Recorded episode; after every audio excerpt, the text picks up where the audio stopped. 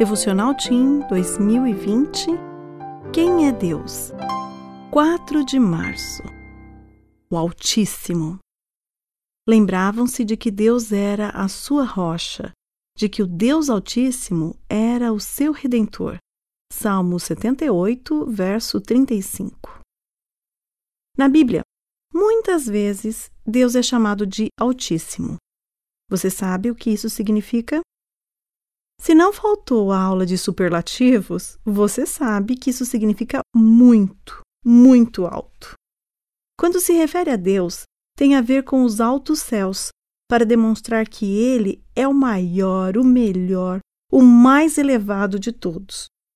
No sentido espiritual, chamá-lo de Altíssimo é reconhecer que Ele é superior e está muito acima de qualquer pessoa ou coisa. Mas que lugar Deus ocupa em seu pensamento? Qual é a importância dele em sua vida?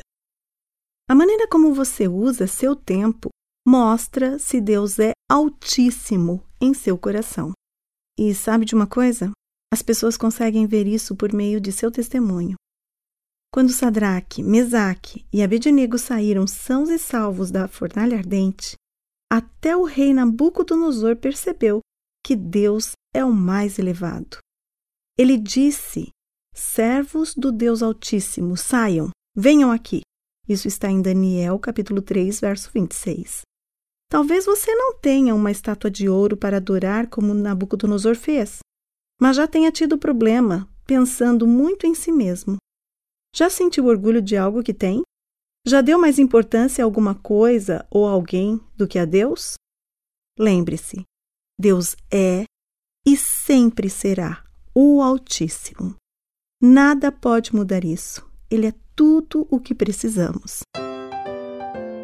Eu sou Sueli Ferreira de Oliveira e trabalho na Casa Publicadora Brasileira.